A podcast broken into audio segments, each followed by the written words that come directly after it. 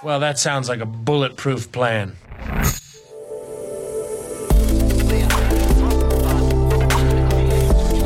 Startup Insider Daily. Bulletproof Organization. Perspektiven und Best Practices zum Aufbau gesunder Unternehmen. Guten Tag und herzlich willkommen beim Startup Insider Daily. Am Mikrofon ist Jana Kramer und ich begrüße euch herzlich zur Nachmittagsausgabe mit der Rubrik Bulletproof Organization. Wie funktionieren gesunde Organisationen und Unternehmertum? Diese Frage stelle ich mir in meinem Podcast The Bulletproof Organization. Jeden zweiten Montag werden wir verschiedene Sichtweisen von Investoren, Gründern und Mentoren zum Thema gesunder und erfolgreicher Unternehmensaufbau zusammenbringen. Wir liefern Insights über den facettenreichen Gründeralltag und Best Practices im Umgang mit persönlichen und organisatorischen Herausforderungen und Konflikten. Zu Gast in der heutigen Folge ist Christoph Käse. Er ist Geschäftsführer der Axel Springer Consulting Group Hi, eine Beratungsagentur im Bereich Strategie, Innovation und digitale Transformation. Und ich freue mich auf die heutige Folge, denn Christoph bringt nicht nur viel Erfahrung aus seiner beruflichen Laufbahn mit ein. Beispielsweise arbeitete er unter anderem bei Kuhn und Jahr, Axel Springer und er war auch Chefredakteur der Welt am Sonntag. Nein, er bringt dazu auch noch eine persönliche Leidenschaft für das Thema Strategie mit. Christoph weiß, wie das Thema Strategie funktioniert und wie Geschichten transportiert und kommuniziert werden. Wie das zusammenhängt, das erfahrt ihr jetzt in der Folge. Ich wünsche viel Spaß. Startup Insider Daily. Bulletproof Organization. Christoph Käse, herzlich willkommen. Jana, hi, herzlich willkommen. Schön, dass ich mit dabei sein kann. Wir nehmen heute diese Folge zusammen auf, äh, weil du unter anderem über einen meiner LinkedIn-Posts empfohlen wurdest für das Thema mhm. Strategie. Mhm. Aus deiner Perspektive, warum empfehlen dich Personen für dieses Thema?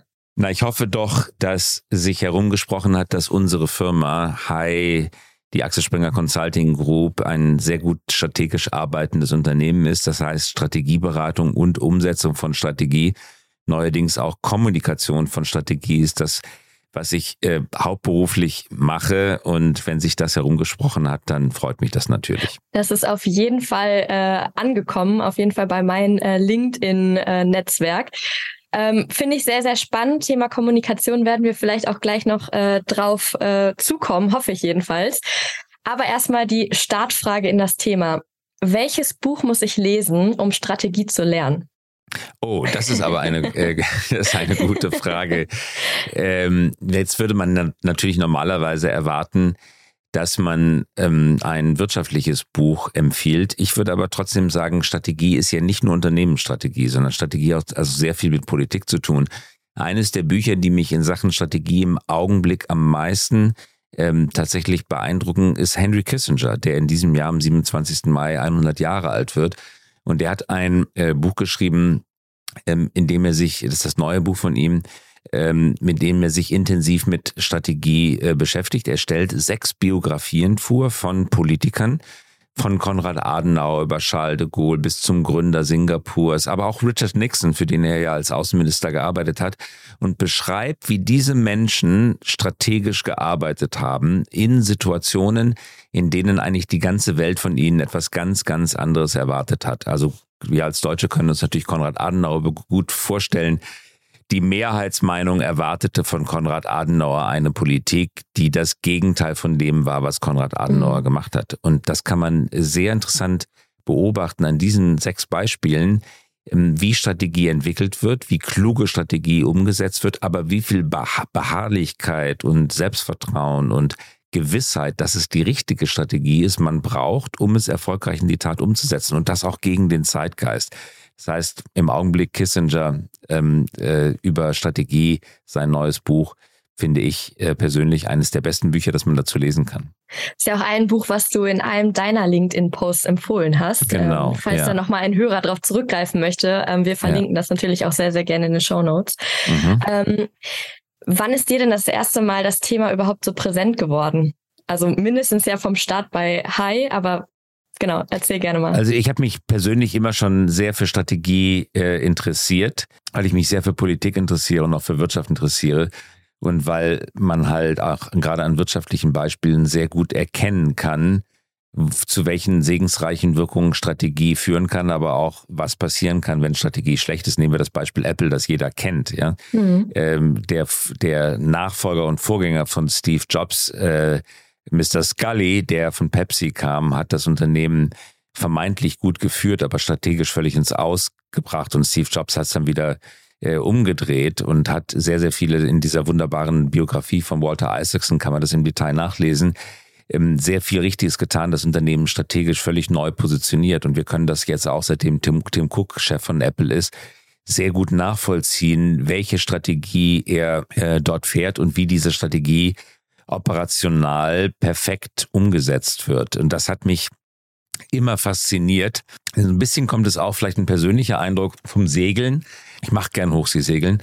Mir ist schon so in meinen Zwanzigern beim Hochseesegeln aufgefallen, dass wenn man äh, zum Beispiel in der Karibik, wo ich ganz gerne segle, ähm, den Kurs falsch anlegt, dann fährt man in der Insel so weit vorbei, dass man sie noch nicht mal mehr sieht. Es gibt ja. Inseln in der Karibik, die so flach sind, dass man sie auf drei, vier, fünf Meilen Abstand nicht sieht. Und äh, wenn ich 60 Meilen auf diese Insel zufahre und lege meinen Kurs nur um drei Grad falsch an, segel ich so an der Insel vorbei, dass ich sie nicht mal mehr sehe. Es gibt natürlich auch hohe Inseln, die sehe ich von weiterem Abstand.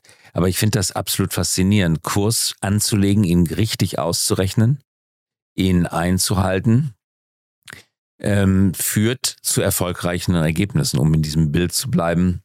Ich komme entweder bei der Insel an oder ich komme eben nicht an. Mhm. Und das ist im wirklichen Leben, im privaten Leben genau wie im Geschäftsleben, aber auch im politischen Leben absolut identisch. Das fand ich immer absolut faszinierend. Und besonders die Frage, wie entsteht denn gute Strategie, das beschäftigt mich seit, seit vielen Jahren. Ja, da kommen wir gleich auch noch drauf zurück.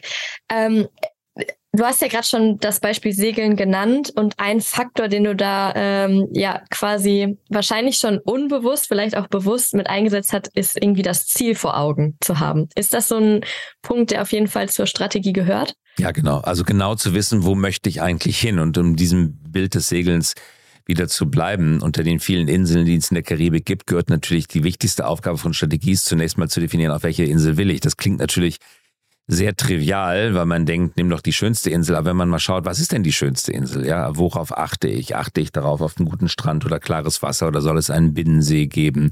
Oder soll es keine Strandflöhe geben, was in der Karibik auch ganz wichtig ist, weil man sonst gar nicht am Strand liegen kann, weil man zerbissen wird? Oder soll es dort Kokosnusspalmen geben? Was auch immer. Man kann einen Kriterienkatalog dann erstellen. Das klingt jetzt für das private Umfeld natürlich ein bisschen spießig, aber wenn ich das jetzt auf die Wirtschaft übertrage, kann sich jeder sofort vorstellen, was ich damit meine. Man erstellt einen Karrieren, äh, äh, Kriterienkatalog, ähm, stellt Gewichtungsfaktoren auf, bewertet und äh, ermittelt daraus das Ziel. Und im mhm. Segelboot, um dann aufs Beispiel wieder zurückzugehen, ist dann der, wer auch immer die Navigationsaufgabe übernimmt, das bin dann oft ich gewesen, ähm, hat dann die Aufgabe genau auszurechnen vom jetzigen Standpunkt aus, wie viel magnetischen Kurs muss ich anlegen, um diese Insel zu erreichen. Da kommt eben raus, du musst, keine Ahnung, 195 Grad steuern. Das ist dann sozusagen die Festlegung. Das ist die Aufgabe des Navigators, genau den Weg zum Ziel zu definieren. Das ist also der zweite Schritt von Strategie. Und der dritte Schritt der strategischen Umsetzung besteht eben darin, diesen Kurs genau zu steuern. Und das ist richtig schwierig auf dem Boot. Man denkt, das ist ganz einfach, 195 Grad zu steuern, aber es gibt ja Wellen, ja, und jede einzelne Welle versetzt dich. Es gibt Strömungen. Äh, mhm. Die meisten Strömungen in der Karibik haben eine Geschwindigkeit über Grund von drei bis vier Knoten, das heißt drei bis vier Meilen pro Stunde. Und das bedeutet, du denkst, du fährst geradeaus, aber in Wahrheit wirst du über den Grund verschoben. Das musst du wissen. Mhm. Und dagegen ähm, ansteuern, dann verschiebt dich der Wind auch noch. Das heißt, ganz viele Faktoren halten dich davon ab. Und zu allem Überfluss ähm, ist das Magnetfeld der Erde auch nicht an allen Stellen gleich. Das heißt, es ändert sich auch noch. Das heißt, du musst immer noch einen, eine magnetische Korrektur mit einrechnen. Und das bedeutet, übertragen auf die Wirtschaft wieder, du musst sehr viele Faktoren, die dich von deinem einmal gesetzten, gesteckten Ziel abbringen, mit einrechnen, sie vorher kennen, sonst kommst du völlig überraschend nicht da an, wo du ankommen möchtest. Äh, das bedeutet die Operationalisierung von Strategie, die Umsetzung ist wiederum eine Wissenschaft für sich. Auf jeden Fall. Ähm, du hast gerade schon, oder lass uns da mal ähm, tiefer drauf eingehen. Ähm, die Gesell Gesellschaft lebt, erlebt ja momentan einen ähm, sehr, sehr großen Wandel. Der sich ja auch immer schneller vollzieht.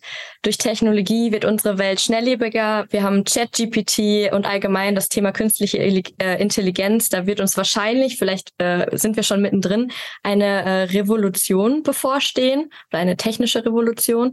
Und ähm, was man ja auch noch hinzufügen muss, bisher haben wir ja immer sehr linear oder linear gedacht und wir müssen eigentlich dahin kommen, exponentiell zu denken. Es sind ja sehr, sehr große Faktoren. Ähm, du hast es eben vielleicht beim Segeln als Wind äh, beschrieben, äh, der dich auch von deinem mhm. Kurs abbringen kann. Wie gehe ich denn damit um? Ja, also das mit dem exponentiell denken, das ist wirklich richtig schwierig, äh, weil das sich einfach jedem intuitiven äh, Verständnis entzieht. Wir kennen alle die Beispiele. Wenn ich 20 Schritte den Gang hinuntergehe, dann komme ich an der Kaffeeküche hier an. Äh, wenn ich aber 20 Schritte ähm, auf eine Exponentialkurve gehe, bin ich in völlig anderen Gefilden. Dann bin ich, glaube ich, beim Mond, hat mal jemand ausgerechnet, oder vielleicht über den Mond hinaus am Ende des Sonnensystems 20 Schritte exponential gegangen. Ähm, das entzieht sich der intuitiven Verstehenskraft. Äh, das, was aber nicht bedeutet, dass wir es nicht verstehen können. Das bedeutet einfach nur, wir müssen mhm. unseren analytischen Verstand anschalten. Da finde ich eines der interessantesten Bücher, ähm, von, äh, die jemals dazu geschrieben sind. Übrigens einer der größten Bestseller, die überhaupt jemals auf der Welt erschienen sind. Daniel Kahnemann, Schnelles Denken, Langsames Denken. Wir wissen aus diesem Buch, wir wissen aus dieser Forschung, dass der, die Lösung, die uns als allererstes im Kopf erscheint, sehr viel Kritik verdient, weil sie mit hoher Wahrscheinlichkeit nach falsch ist. Ähm, sie erscheint aber sehr richtig, weil sie halt mhm. sofort da ist, weil sie intuitiv erscheint. Und das bedeutet eben, an vielen Ecken und Enden trügt uns unsere Intuition. Wenn man also äh, glaubt, in der postfaktischen Gesellschaft oder im postfaktischen Denken angekommen zu sein, sich auf seine Intuition verlassen zu können, nimmt man damit in Kauf, dass man sehr viele kognitive Fehler begeht, weil die Intuition sich eben oft trügt, äh, aber trotzdem unglaublich überzeugend erscheint. Also Verstand einschalten und den eigenen eben gefassten Gedanken ähm, in Frage zu stellen. Und Daniel Kahnemann, das Buch äh, enthält unfassbar interessante Beispiele, an denen man immer wieder selber mit sich auch ausprobieren kann, wie schnell man da auf den Leim geht. Ähm, äh, das ist, glaube ich, eine der wichtigsten intellektuellen hm, Rüstzeuge, die man braucht, um diese Reise zu bewältigen. Und das, das gleiche gilt jetzt äh, für äh, ChatGPT. Du hattest das Beispiel angesprochen. Keiner weiß, wo das hingeht. Wir wissen, mhm. es gibt einen Hype-Cycle. Äh, zurzeit ist ChatGPT ziemlich weit oben auf dem Hype-Cycle. Äh, andere Technologien wie Blockchain sind ein bisschen weiter runtergerutscht. Aber was wir wissen auch alle, was nach dem Hype-Cycle kommt, es kommt die große Ernüchterung. Und dann gibt es diese Bodenbildung und das wirkliche mhm. Geld, die wirkliche Veränderung findet nach dieser Bodenbildung am Ende des äh, Erregungszyklus äh, statt. Da findet dann die ähm, Implementierung statt. Da findet, da, da ist dann die richtige Musik. Das bedeutet, man, man darf den Hype nicht überschätzen. Man darf aber auch nicht sagen, nur weil es gehypt ist, dass es nichts wert ist. Mhm. Ähm, ähm, und man muss sich dann zwei, drei Jahre nachdem der Hype stattgefunden hat, damit auseinandersetzen, was jetzt eigentlich wirklich davon übrig geblieben ist. Und meistens ist davon sehr viel übrig geblieben. Ähm, und da an die, genau an diesem Punkt werden die ähm, großen strategischen Fehler begangen. Ich will mal ein Beispiel aus der Praxis nennen. Mein früherer Gerne. Arbeitgeber äh, Gruner und Jahr gehört mit zu Bertelsmann, hatte ähm, vor der Dotcom-Krise ein beachtliches Portfolio an Rubrikenportalen, sogenannten Classifieds, ähm, und hat die weitestgehend verkauft ähm, nach der Dotcom-Krise unter dem Eindruck, dass sich mit Internet kein Geld verdienen lässt. Heutzutage sind Classifieds, äh, aber so ziemlich das wichtigste Geschäftsmodell, das man überhaupt im Digitalgeschäft äh, machen kann, weil es ein sogenannter zweiseitiger Markt ist mit einem Kon mit einer Konvergenz automatisch eingebaut durch den Login-Effekt, durch die Netzwerkeffekte zum natürlichen Duopol oder Monopol.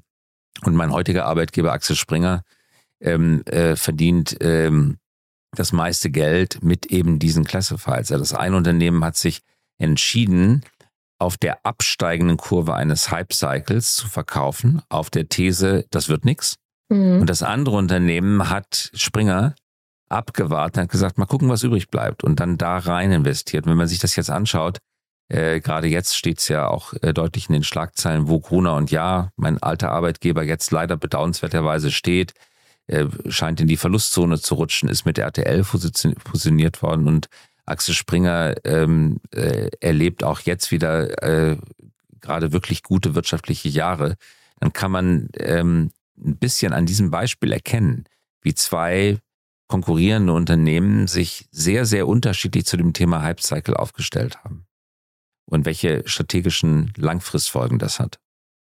Das ist ja sehr, sehr spannend, weil du, also du hast letztendlich ja gerade zwei Punkte angesprochen. Einmal, ähm, ich sag mal, mit Verstand äh, an die Strategie auch wirklich gehen ähm, und letztendlich auch dieses Zukunftsdenken, ähm, was du gerade an dem Beispiel ähm, sehr gezeigt hast, ähm, dass man da eben auch sehr, sehr äh, oder ein verschiedenes Verständnis von haben kann und man richtig oder falsch liegen kann.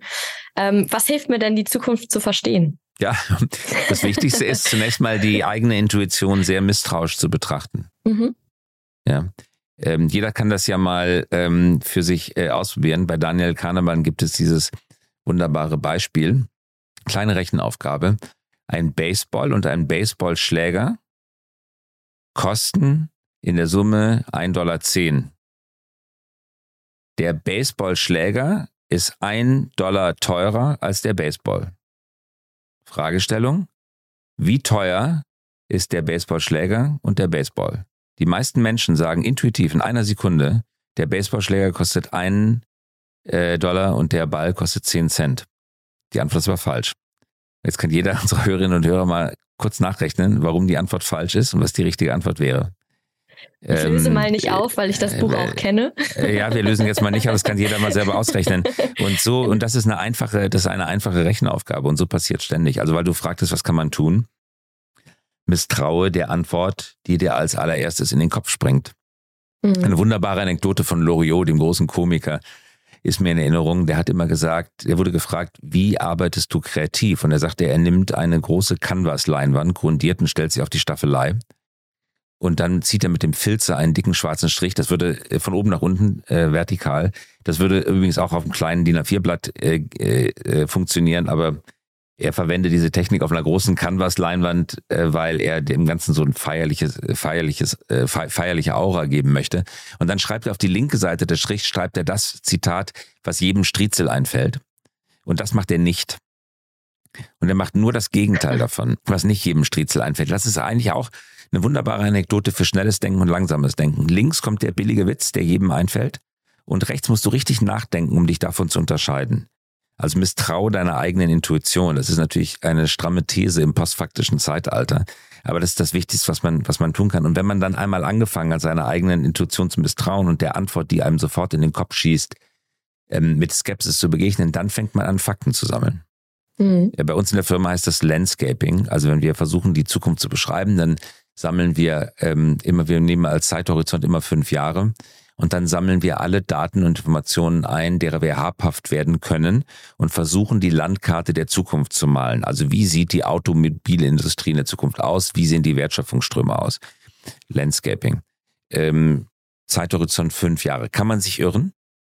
Ähm, man wird nie die hundertprozentige Wahrheit treffen, aber es ist sozusagen ein Konvergenzprozess von Wahrheit, weil je mehr Fakten man einsammelt, je mehr Informationen man besitzt, desto präziser wird diese Karte. Und wenn ich diese Karte einmal gemalt habe, habe ich eine Topografie der Zukunft und kann dann schauen, wo möchte ich denn auf dieser Landkarte selber mit meinem Unternehmen sitzen? Was mhm. passt zu mir? Was passt zu meinen Qualifikationen, zu meinen Fähigkeiten und so? Das ist also ein sehr systematischer Prozess. Man muss sich also von dem Gedanken trennen, dass Strategie irgendwas mit Eingebung zu tun hätte. Hat es nicht.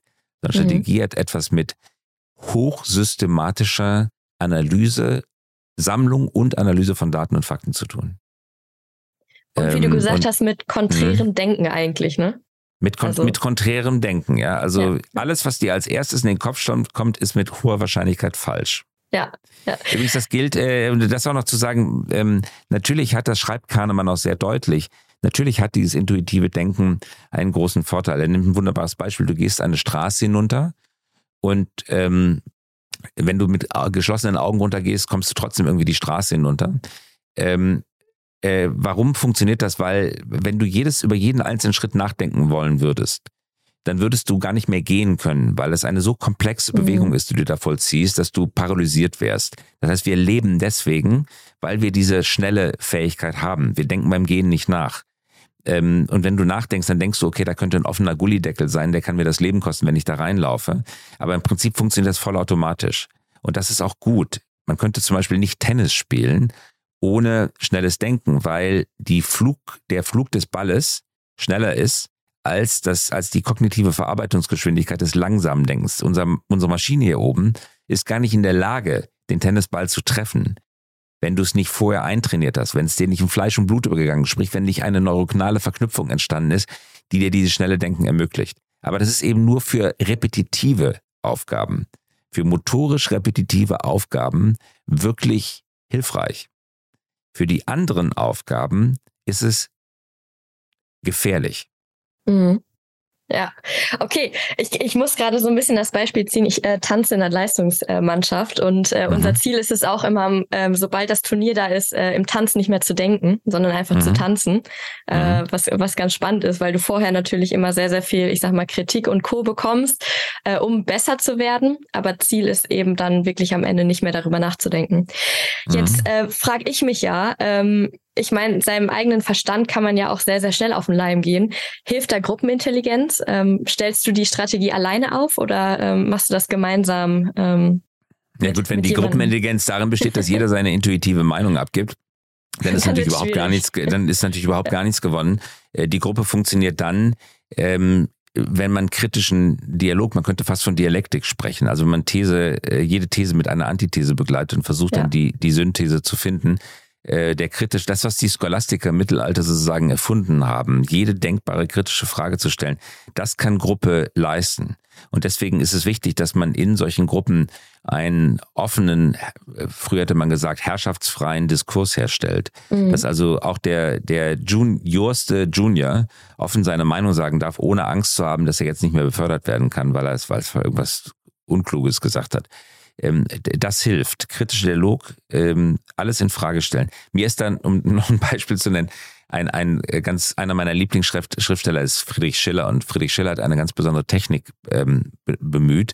Er hat immer, wenn er etwas geschrieben hat, sich am nächsten Morgen hingesetzt und hat gesagt, jetzt bin ich Friedrich Stiller, der Literaturkritiker, und jetzt kritisiere ich das Werk, das ich jetzt hier vor mir liegen habe, und hat eine formelle Literaturrezension geschrieben. Er war ja auch Herausgeber einer Zeitschrift, die Horen, da war er sowieso äh, professionell als Literaturkritiker tätig und hat immer die Produktion von gestern, hat er sozusagen als Literaturkritiker am nächsten Tag wirklich aufgeschrieben um dann am übernächsten Tag die Kritik zu lesen und dann das Original wieder zu verbessern. Also ein kritischer innerer Dialog und, und das, das, das, diese, diese Schiller-Methode, das können Gruppen leisten, wenn sie sich darauf einlassen. Okay, das heißt, das wäre eigentlich so ein kleiner äh, Hinweis an dieser Seite, ähm, das auch wirklich zu reflektieren. Kann man wahrscheinlich sogar auch alleine schaffen, wenn man sich die Zeit dafür nimmt. Ja.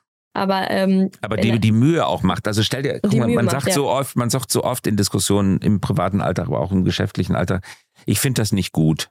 Ja, warum denn nicht? Ja, ja, das spricht mich irgendwie nicht an. Ja, okay, das, das, das mag zwar sein, diese Intuition ist natürlich auch wichtig, besonders dann, wenn man sich in, den, in die Lage des Konsumenten versetzt oder der Konsumentin überlegt, könnte das ganze Produkt gut sein, würde ich selber kaufen und so. Da spielt das eine Rolle, das will ich gar nicht in Abrede stellen. Ja. Aber in, in einem, einem internen Dialog, gerade wenn es um Strategie geht, kann man es bei, ich finde es nicht gut, einfach nicht bewenden lassen.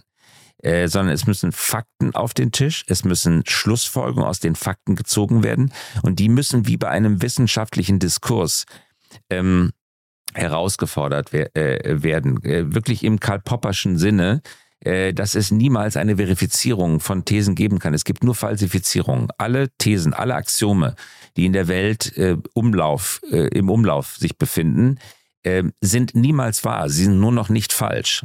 Mhm. Äh, und deswegen ist die Aufgabe einer Gruppe, äh, den Versuch der Falsifizierung unternehmen, zu unternehmen, in der Kenntnis, dass eine Verifizierung niemals möglich ist. Hm. Und das ist eine, ähm, eine schwere äh, quasi Übung, aber wir wissen eben aus der, äh, aus der Philosophie, wir wissen aus der Denklogik, wir wissen von Karl Popper, ähm, dass das die einzige Methode ist, die funktioniert. Und das ist auch die Methode, die Popper hat sich ja sehr stark mit der Fortschrittsgeschichte und auch der Geschichte von Wissenschaft, wie kommt das Neue in die Welt beschäftigt. Und genau auf diesem Wege kommt das Neue in die Welt, nur auf diesem Wege. Das, mh. Ja? Ich, ich, möchte noch mal so ein bisschen äh, auch zurückgehen. Ähm, Du hast eben am Anfang oder wir haben eben darüber gesprochen, was auch so Krisen oder ich sag mal die Komplexität von Strategie ähm, ist ja schon eine sehr, sehr große Komponente. Jetzt kommt natürlich noch so Volatilität, äh, Unsicherheit dazu.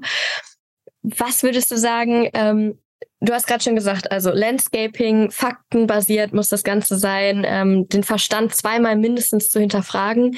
Wie erstelle ich denn jetzt wirklich eine belastbare Strategie auch für die Zukunft? Genau, das ist ein ganz wichtigen Punkt gerade angesprochen. Man entscheidet ja immer unter Unsicherheit. Ne? Es gibt mhm. keine Entscheidung unter Sicherheit. Also wann, wann hat man schon mal Sicherheit über die Zukunft? Das ist ja eigentlich schon ja. ein Oxymoron. Sicherheit ja. über die Zukunft kann es nicht geben, weil die Zukunft ist offen. Die, ist, die Zukunft ist nicht deterministisch. Und deswegen können wir sie nicht festlegen. Deswegen ist jede Entscheidung immer eine Entscheidung unter Unsicherheit. Ähm, da nochmal, äh, vielleicht auch nochmal ein Werben darum, dass wir uns nicht mit dem zufrieden geben, was wir im Alltag so haben. Ich erinnere mich, als ich als kleiner Junge mit meinen Eltern mal in den in Österreich Skifahren war. Wir hatten so eine ganz lange Skitour mit Fällen hinter uns, den Berg hochgeklettert. Ich war total müde und dann sind wir runter und so und ich konnte nicht mehr. Äh, und dann kamen uns so Spaziergänge entgegen glaube, es war in der Schweiz, genau. Und ich habe dann äh, angehalten, ich war der Letzte in der Gruppe und habe die Spaziergang gefragt, wie weit ist es noch runter in die Stadt? ähm, und die, An die Antwort war, naja, das hängt davon ab. ich habe gesagt, wovon? Naja, wie schnell du fährst. Ich habe gesagt, gut, aber Minimum oder Maximum, also was ist die kürzeste, was ist die schnellste? Das können wir nicht sagen. Wir wissen nicht, wie schnell du fährst. Ich habe aus diesen Leuten keine Antwort herausbekommen. Und das ist natürlich äh, typisches Alltagsdenken. Es geht darum, es geht nicht darum, absolute Sicherheit herzustellen, sondern es gilt darum, ein Minimum und ein Maximum zu definieren. Was ist denn sozusagen der schlechtest äh, erwartbare Wert und der best erwartbare Wert? Deswegen spricht man ja vom Worst-Case-Szenario, vom Middle-Case, vom Best-Case-Szenario. Darum geht's ja. Also mhm. es irgendwie einzugrenzen, Landplanken aufzustellen mit klugem Raten. Die Briten sagen, die Amerikaner, educated guessing ähm, ein, irgendwie eine Leitplanke aufzustellen, einen Korridor zu definieren, ein Ereignishorizont, sagt man in der Physik, zu definieren, äh, in dem sich äh, die Zukunft abspielen kann. Und daraus kann ich dann Szenarien entwickeln. Strategie bedeutet immer Szenarienentwicklung. Es gibt keine 100%. Wenn ich die Szenarien entwickelt habe, messe ich den Szenarien Eintrittswahrscheinlichkeiten nach. Da entsteht der sogenannte Erwartungswert. Der Erwartungswert in der Mathematik ist, das Ergebnis, wenn alles gut geht, multipliziert mit der Eintrittswahrscheinlichkeit. Also wenn ich im besten Fall 100 Millionen verdienen kann mit irgendeinem Projekt, aber die Eintrittswahrscheinlichkeit nur 10 Prozent sind, dann ist der Erwartungswert 10 Millionen.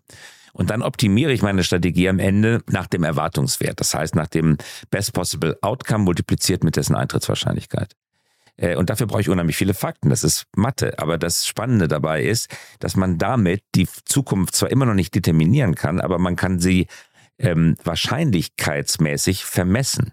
Das ist das Entscheidende. Also es kommt ein bisschen wie in der Quantenphysik, es kommt eben keine klare Zahl bei raus, aber es kommt eine Wahrscheinlichkeit dabei raus. Und das ist schon unglaublich viel wert, weil ich weiß, dass ich meine Strategie auf ein bestimmtes Wahrscheinlichkeitsszenario ausrichten kann. Und damit lande ich dann oft genug am Ziel. Jetzt kommt hier aber eine ganz große Schwierigkeit rein, weil die Strategie lässt sich ja nicht nur allein umsetzen, sondern man hat ja meistens ein Team. Wie kommuniziert man denn, ich sag mal, genau das? Weil es ist ja für, ein, für eine Einzelperson manchmal sehr, sehr schwierig zu verstehen, dass das jetzt nur ein wahrscheinlicher, also die Strategie wird wahrscheinlich erfolgreich. So, das mhm. ist ja sehr, sehr schwierig. Also damit motivierst du ja nicht wirklich jemanden, oder? Genau, damit sind wir in dem wichtigen Feld der Führung. Was nicht funktioniert, ist, dass man äh, sozusagen, stellen wir uns jetzt mal ein Industrieunternehmen vor, jetzt hat man eine Be Be Belegschaftsversammlung, 10.000 Leute stehen in der Fabrikationshalle und jetzt tritt jemand auf und stellt professoral die unterschiedlichen Szenarien dar, äh, äh, zeigt Wahrscheinlichkeiten auf und sagt, es könnte sein, dass dieser Weg richtig ist dann gehen alle völlig verunsichert nach Hause. Ist ja völlig ja. klar. Keiner weiß, jedem Bund der Kopf, äh, kann man nicht verstehen. Äh, deswegen ist die Aufgabe von Führung, Sicherheit zu suggerieren. Und jetzt muss man sich auch immer klar machen, dass es eigentlich ein Grundprinzip von Führung ähm, Macht, und das ist ja, Führung ist ja nur das quasi neudeutsche Wort für irgendwie Macht, das ist das verträglichere Wort, aber jemand kriegt Macht.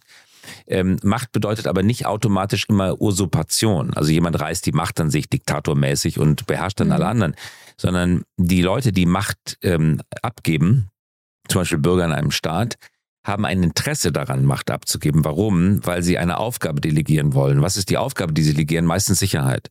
Äh, also meistens bedeutet, äh, ist es ein Tausch, der sagt, ich gebe dir Macht und dafür bekomme ich Sicherheit. Und das kann man stammesgeschichtlich sehr gut nachweisen. Also zum König wird in einem Stamm oder zum Häuptling wird im Stamm derjenige gewählt, von dem man glaubt, dass er einen durch die nächsten äh, zehn kalten Winter bringen kann, ohne dass jemand verhungert. Oder der einen schützen kann vor den wilden Tieren, die angreifen ähm, der ist, äh, dem gebe ich, weil ich die Sicherheit möchte, gebe ich die Macht. Bitte führe mich hier durch. Mhm. Und wie lang ist der erfolgreich oder wie lang kann der Häuptling sein? So lange, wie niemand verhungert oder so lange, wie niemand vom wilden Tier aufgefressen wird. Das heißt, er muss Erfolg liefern. Und was macht der Häuptling? Jetzt so kennt man ja von alten Filmen, ja. Äh, Indianerfilmen kann man ja gar nicht mehr sagen, aber der sagt, hier lang packt eure Zelte ein, dann geht ein Riesentrost, der ganze Stamm spaziert dann sozusagen oder wandert unter unglaublichen Qualen und Anstrengungen über die Bergkette der Rocky Mountains und lässt sich dann im anderen Tal wieder. Der muss sagen, hier lang. Der hat natürlich hat der innere Zweifel. Natürlich hat er mit seinem engsten Konzilium darüber beraten, wo man jetzt lang geht. Mhm. Aber diese Zweifel kommuniziert er nicht, sondern er sagt, hier lang. Es muss dann stimmen. Sonst ist er, ist er seiner machtlos und dann werden ganz viele Leute ins Unglück gerissen. Also auf dem liegt eine unglaubliche Verantwortung. Und zurück wieder zu der Betriebsversammlung. Derjenige, der an der Bühne steht, der muss sagen, ich sage euch, da lang. Und es wird anstrengend, es wird schwierig, es ist kein Zuckerschlecken, aber es führt zur Sicherheit und uns geht es danach allen besser äh, als heute oder als den Wettbewerbern. Ähm, was sind die Voraussetzungen? Nicht allzu viel Unsicherheit zeigen lassen, auch wenn man innere Zweifel hat. Zweitens, genau wissen, wo es lang geht. Mhm. Äh, drittens, ähm, äh, alles vorher getan zu haben, um in den gerade beschriebenen Verfahren tatsächlich den richtigen Weg herausgefunden zu haben, weil man darf sich nicht irren, weil diese 10.000 Menschen oder im Fall des Häuptlings, äh, dieser Stamm hängt jetzt mit allem, was sie haben und ihnen lieb und teuer ist, von meiner Entscheidung ab. Und das spielt ja gleichzeitig wahrscheinlich auch so ein bisschen die selbsterfüllende Prophezeiung rein. Äh, Wenn du das so suggerierst, ähm, dass es, dass du hundertprozentig sicher auftrittst, dass das ähm, in Erscheinung tritt, dann ja, das, werden ja äh, alle führt, Mitarbeiter mhm. mitgenommen. Ja. Das stimmt, das führt aber, äh, das, äh, die selbsterfüllende Prophezeiung tritt nur ein, wenn es die inhaltlich richtige Antwort war. Das ist nochmal ein Riesenunterschied. Also wenn der jetzt sozusagen der Häuptling den Stamm jetzt äh, direktamente in ein bärenverseuchtes Gebiet führt und die werden alle vom Grizzly äh, gefressen, ähm, dann hilft der motivatorische Effekt, Effekt von Sicherheit rein gar nichts, sondern im Gegenteil, dann führt die damit geweckte Kraft in den kollektiven Tod. Mhm. Äh, also es muss mhm. die inhaltlich richtige Antwort sein. Also das christlich-freie Tal muss es sein, wo Milch und Honig wachsen. Und ja. um die über die Bergkette zu kommen, um über die Rocky Mountains zu kommen, in dieses gelobte Land, müssen enorme Kräfte mobilisiert werden. Die äh, Starken müssen den Schwachen helfen, die Kranken müssen mitgezogen werden. Ja, es gibt Planwagen, wo die ganzen Kinder drin sind. Alles unheimlich teuer und man muss natürlich kollektives denken. Wir helfen einander und wir können niemanden zurücklassen. Nobody left behind und so. Dafür müssen unglaublich viele Kräfte geweckt werden und diese Kräfte, das ist die große Stärke des Menschen, entstehen durch ein Narrativ, durch eine Zielvorstellung. Das unterscheidet. Man weiß ja, kulturgeschichtlich wird seit langem darüber diskutiert, was unterscheidet eigentlich wirklich ähm, den ähm, Menschen äh, vom Tier. Markus Gabriel, der Philosoph aus Bonn, hat gerade ein großartiges Buch über den Unterschied zwischen Mensch und Tier geschrieben. Einer der wichtigsten Unterschiede scheint zu sein, dass wir zu unglaublichen kollektiven Handlungen in der Lage sind äh, und Kräfte wecken können durch Narrative. Dieses Narrativ muss stimmen. Und dann kann es übermenschliche Leistungen. Ich, irgendwo habe ich gelesen, nicht bei Gabriel, aber ein ganz wunderbares Beispiel. Man stelle sich mal den Berliner Hauptbahnhof vor. Ähm, und es kommen morgens nicht 20.000 Leute da zum Umsteigen rein, sondern es kommen 20.000 Schimpansen. Kann man sich vorstellen, was da am Berliner Hauptbahnhof los wäre mit 20.000 Schimpansen. Interessant ist jetzt, wenn du den Schimpansen in einer kleinen Gruppe, zwei bis drei Schimpansen im kleinen Käfig oder im Käfig im Berliner Zoo beobachtest und wie die dann mit einem Stock vielleicht an die Banane kommen, äh, die sind in kleinen Gruppen sehr effizient, die helfen sich gegenseitig, mhm. kommen an die Banane, die kümmern sich ganz lieb um ihre Kinder. Das heißt, in Kleinstgruppen, zwei bis drei Affen, vielleicht auch größer. Ich, kenn, ich bin kein, ich kenne mich in die Affen nicht so aus, aber vielleicht auch in Gruppen von zehn kommen die zurecht. Aber 20.000 am Berliner Hauptbahnhof ist pure Chaos. Da fährt kein Zug mehr. Niemand kommt dahin, wo er will. Keiner weiß, was er will. Riesenchaos. Und das ist die große Stärke von Menschen, dass wir durch Narrative, ich fahre morgens zur Arbeit, Arbeit ist gut, weil ich muss mein Geld verdienen und so weiter. Mhm. Das alles führt dazu, dass morgens an einem, an einem Hauptbahnhof wie in Berlin innerhalb von einer Viertelstunde 20.000 Leute durchkommen. Das ist die große Stärke des Menschen. Und deswegen ist diese Kraft der Narrative so wichtig. Und Narrative sind dann hilfreich, wenn sie der Ausdruck einer klug gewählten Strategie sind. Äh, und die muss stimmen. Und die Kraft dafür kommt aus dem Narrativ. Und die Kollaboration kommt aus dem Narrativ. Ich wollte dich erst eben fragen, bedeutet Sicherheit gleich Klarheit? Jetzt würde ich meine äh, Frage tatsächlich nochmal ändern in bedeutet Narrativ Klarheit? Idealerweise ähm, äh, ist das Narrativ hinreichend klar. Mhm. Ähm, äh, das Narrativ ist ja nichts weiter als eine Erzählung. Also wenn man im, bei Wikipedia im Duden nachschaut, was Narrativ bedeutet, dann steht da sinnstiftende Erzählung. Es ist also eine Erzählung. Äh, die, die nach den Regeln der Erzählung arbeitet, also auch der literarischen Erzählung, mhm. und sie muss einen Sinn stiften. Und wenn man nachschaut, was ist Sinn, viele Menschen fragen sich, was ist der Sinn des Lebens und so, ist immer schwierig, Antworten darauf zu geben. Man kann aber nach meiner Beobachtung das Wort Sinn in den meisten Sätzen ziemlich gut austauschen durch Zusammenhang. Sinn ist ein Zusammenhangserlebnis. Ja, ich habe dann das Gefühl, dass mein Leben sinnvoll ist, wenn die Sachen irgendwie zusammenzuhängen äh, scheinen. Mhm. Das bedeutet also, um dieses Wort sinnstiftende Erzählung etwas aufzuschlüsseln, könnte man auch sagen, eine zusammenhangstiftende Erzählung. Also wenn ich das mache, dann passiert das. Also wenn ich jetzt mit dem Häuptling über die Rocky Mountains gehe, dann kann ich mein Kind ernähren, weil da gibt es zum Glück wieder Wasser. Äh, und dann gibt's genug Tiere und dann kann ich auch meinem Kind wieder Milch geben. Ich muss äh, fünf Tage jetzt über die Rocky Mountains, also muss ich irgendwie sehen, ich kann bei meinem Kind im Augenblick nichts zu essen zu geben und ich habe selber kaum noch Kraft, aber die fünf Tage, die kriege ich noch irgendwie hin und dann kann ich dem Kind wieder Milch geben.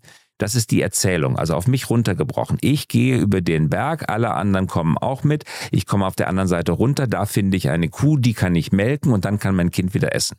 Das ist die sinnstiftende, zusammenhangstiftende Erzählung, die weckt Kraft. Wo dann auch am Ende wieder das Zielbild da ist, wo auch die Maßnahmen sozusagen zur äh, oder die in der Strategie drinne sind, ja. äh, die, die hast genau, du gerade mit eingebracht. Ja. Und das Zielbild ist oft ein Zielbild, äh, man, man, äh, oft wird, redet man von Fortschritt. Der ist unheimlich schwierig, gerade in fortschrittskritischen Zeiten wie den heutigen, ähm, zu definieren, was Fortschritt ist. Ich, ich hab, äh, da kann man bei Karl Marx nachlesen, äh, der war ein großer Anhänger von Technologie. Karl Marx hat äh, Fortschritt eigentlich ziemlich intuitiv ähm, definiert als die Abwesenheit von Leid, also die Reduzierung von Leid. Er fand Fortschritt deswegen gut, weil Fortschritt Leid reduziert. Ja, wenn wir es jetzt wieder nochmal bei, de, bei, der, bei, dem, bei dem Stamm sind, der da jetzt über den Berg muss, Leidreduktion. Mein Kind hungert. Ich habe selber kaum noch Kraft. Mhm. Ähm, deswegen ist mein Ziel, Leid zu reduzieren. Ich möchte nicht, dass mein Kind weint. Ich möchte nicht, dass mein Kind stirbt, weil es nichts zu essen hat.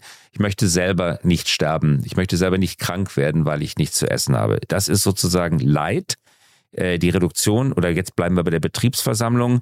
Ähm, äh, Chef Stahlwerk äh, sagt, das ist der Weg, damit wir verhindern, dass wir hier das Stahlwerk zumachen müssen, den Standort, weil äh, die Stahlpreise weltweit zerfallen, verfallen sind und ich kann hier die Arbeitsplätze nicht mehr sichern. Wir müssen Folgendes tun, die Arbeitsplätze. Was wäre das Leid? Arbeitslosigkeit. Mhm. Ich fühle mich nicht mehr gebraucht, ich kann meine Familie nicht mehr ernähren, ich werde in der Region keinen neuen Job finden. Das ist das drohende Leid. Äh, das Narrativ des Chefs kündigt die Leidverminderung an und verlangt eine Sonderanstrengung, das Leid zu vermindern. Zu dieser, äh, zu dieser, äh, zumindest das potenzielle Leid. Und zu dieser äh, Sonderanstrengung ist jeder bereit, weil er natürlich das Leid vor Augen hat.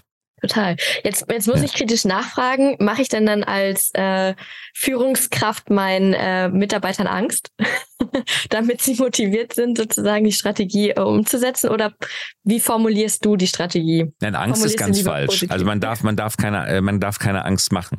Okay. Ähm, äh, also Angst ist ein wirklich schlechter Ratgeber, weil er führt, also wenn du Angst hast, ist das langsame Denken einfach ausgeschaltet.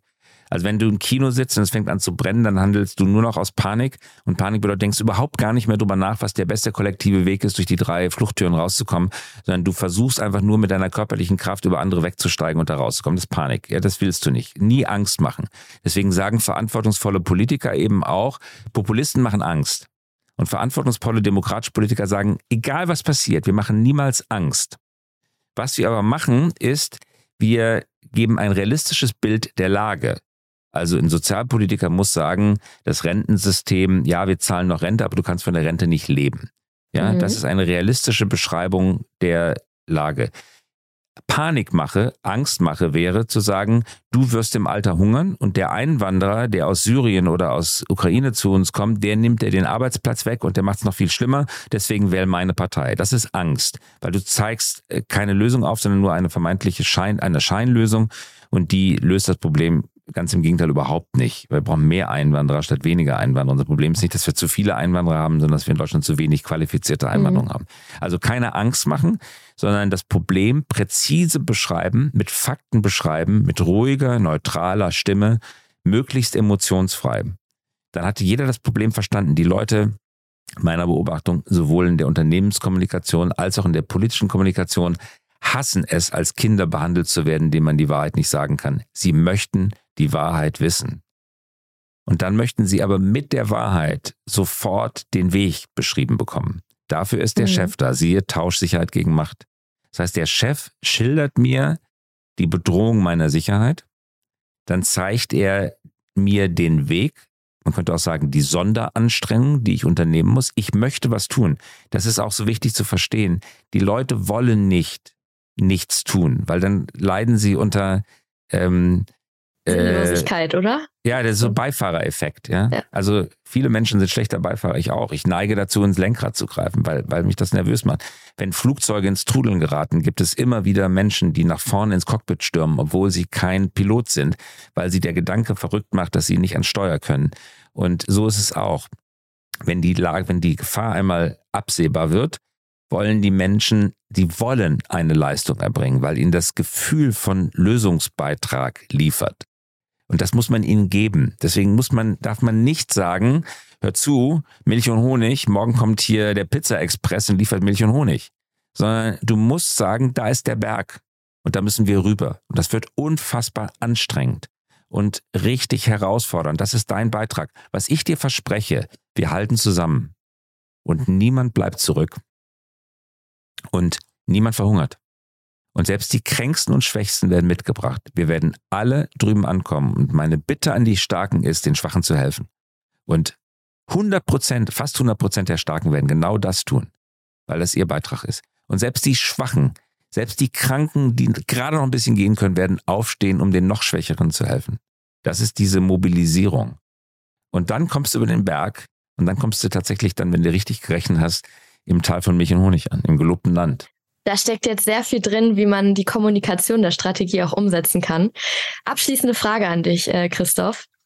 Wie, wenn du jetzt äh, mir als junger Gründerin äh, einen Bereich nennen würdest, wo ich mir noch äh, Inspiration zum Thema Strategie sammeln kann oder einholen kann, außerhalb von, ich sag mal, Politik und Unternehmertum, welcher wäre das?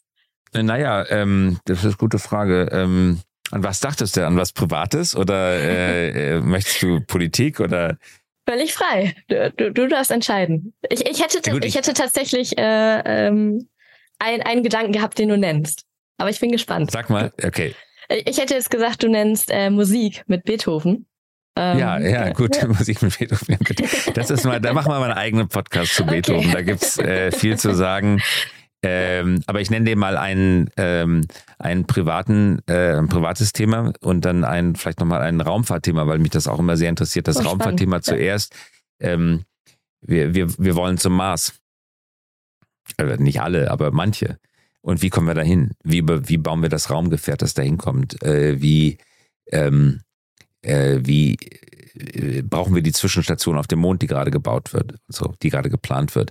Das ist eine hochinteressante strategische Diskussion. Ziel steht fest, Mars. Ähm, man kann daran zweifeln, ob es sinnvoll ist, da überhaupt hinzugehen, aber es gibt gute Gründe, dahin zu gehen. Aber es funktioniert halt nicht einfach dahin zu fliegen. Das geht nicht, weil wir haben die Raumgefährte nicht. Selbst wenn wir unsere heutigen Raketen nehmen würden, auf dem Weg dorthin würdest du, weil die Strahlung so intensiv ist, äh, ist verbrutzeln. Du würdest auch das, äh, die Gravitationslosigkeit nicht überleben, weil jede, jede Richtung neun Monate dann vor Ort nochmal, du bist zwei Jahre unterwegs, das überlebst du nicht. Äh, schon allein wegen der Gravitation, aber auch wegen der Strahlung. Das heißt, wir müssen uns was einfallen lassen.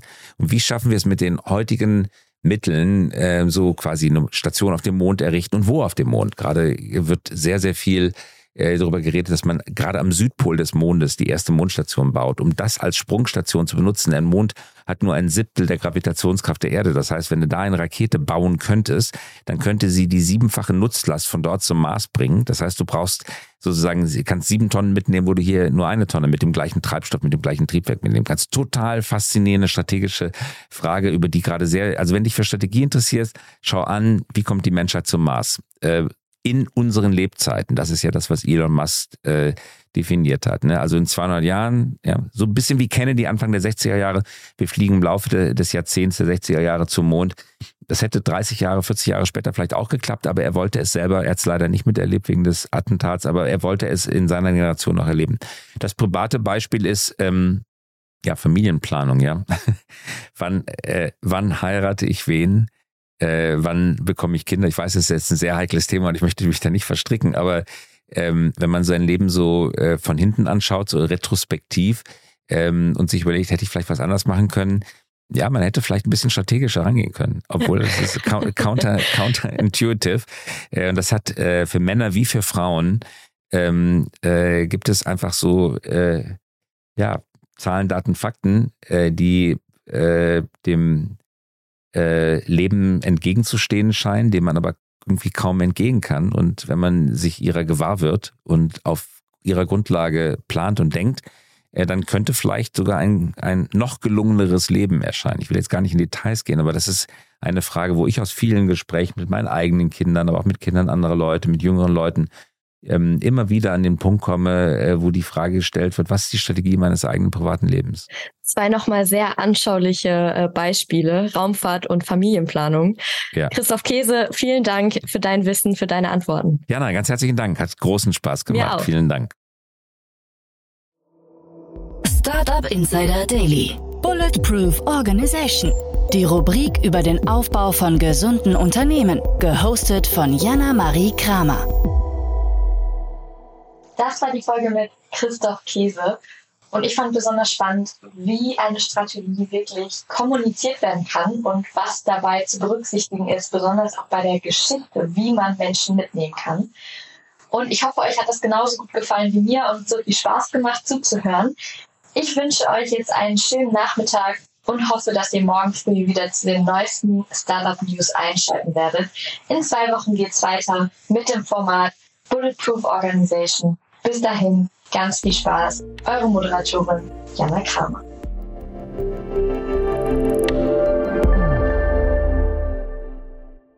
Transparenzhinweis. Der heutige Gast steht mit Startup Insider in einer direkten oder indirekten wirtschaftlichen Beziehung. Unsere Statuten sehen vor, dass diese Beziehung unsere Neutralität und Objektivität nicht beeinflusst. Eine Übersicht unserer Kunden und Partner findet man auf www.startupinsider.de/kunden. Eine Übersicht unserer Gesellschafter findet man auf www.startupinsider.de/gesellschafter.